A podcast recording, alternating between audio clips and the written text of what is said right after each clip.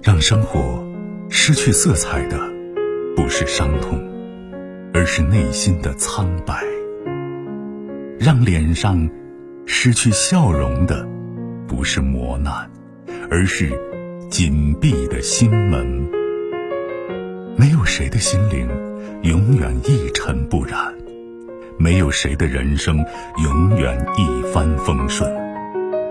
沟通，消除隔膜。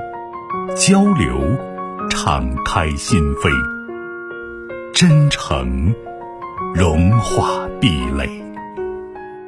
金融之声，和您一起寻找幸福的方向。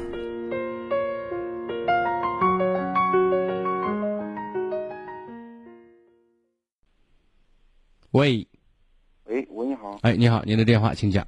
啊，金融老师，你好。嗯，你好。哦，我想咨询一下我感情这方面问题。哎，你说。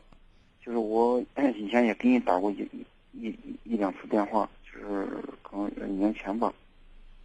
然后，嗯，现在我和我媳妇出现啥问题？就是我这，嗯，嗯，就是经常爱吵架。我这个脾气是嗯有点不好，她的脾气跟我一样，也比较犟一点。就遇到什么问题，一个不让一个。那为什么还要过日子呀？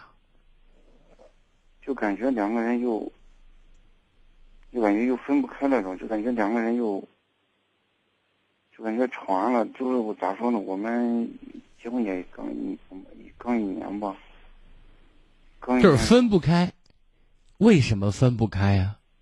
就感觉，应该第一个是也有感情了。是感情是个什么呀？你们的感情内容是什么？感情内容就是，在唱我。不是，你看，我们脾气都不好，脾气是情绪，遇到问题就是有矛盾、有事儿了，才会引发脾气，对不对？对。那就说明我们对在生活当中对彼此的包容度不够，理解不够。那么理解和包容都不够的话，说明什么？说明我们看不惯的对方的东西。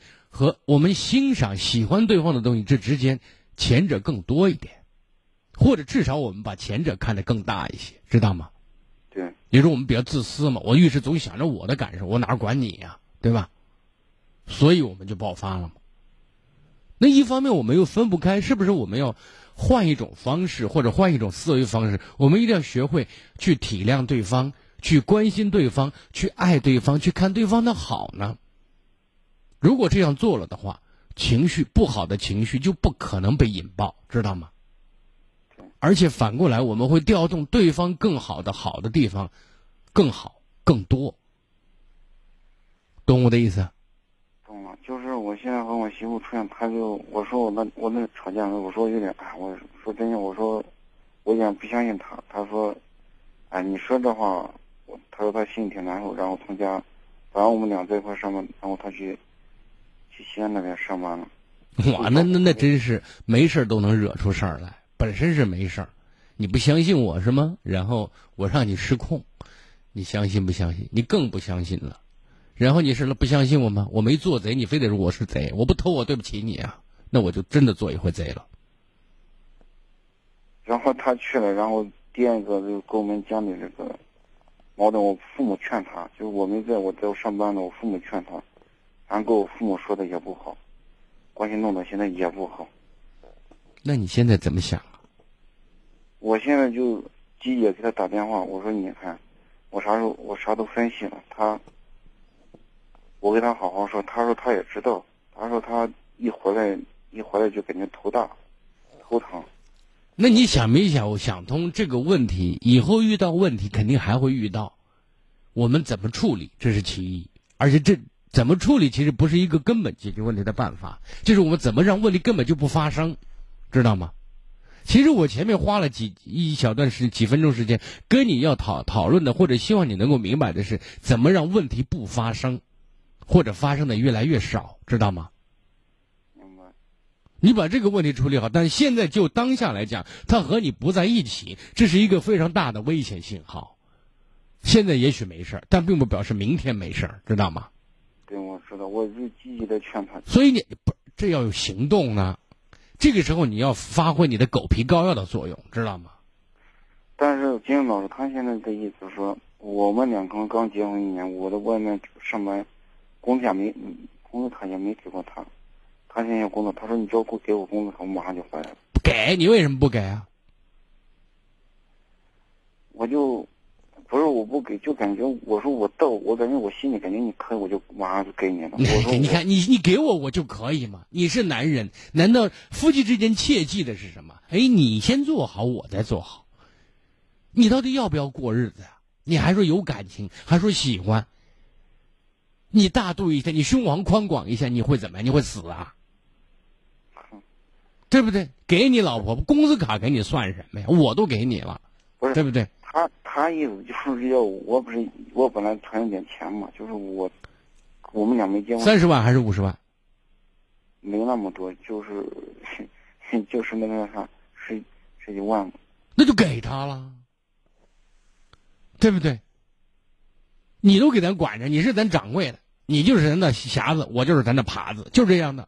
如果你喜欢，你觉得这女的还能过日子的话，我这是一个态度问题，知道吗？今天老我感觉我们两个吵架了，你现在给我提这些，他你你给我我们吵架的原因是什么？我跟你在一起没安全感，我觉得你不相信我，你跟防贼一样防着我，我是你老婆哎，对，所以我才有问题的嘛。我们做好自己的，你看，你把工资卡给他，就是把那点钱给他，你还年轻，至少换来一颗真心，一个和你踏踏实实一心过日子的女人，我觉得你是划算的，对不对？对，但是我就不知道我还了，就他如果还了，即使我这次给，我不知道我下次如果发生其他类似的问题，我就不知道咋。你看，矛盾一定会产生，人和人之间就是矛盾是什么？就观念不统一，因为来自不同的家庭和成长环境，男人和女人的思维也不同，出现问题或者说分歧是很正常的。那么在这个问题上，我们就要把握住一个方向，原则性问题坚持，非原则性问题通融或者说包容，知道吗？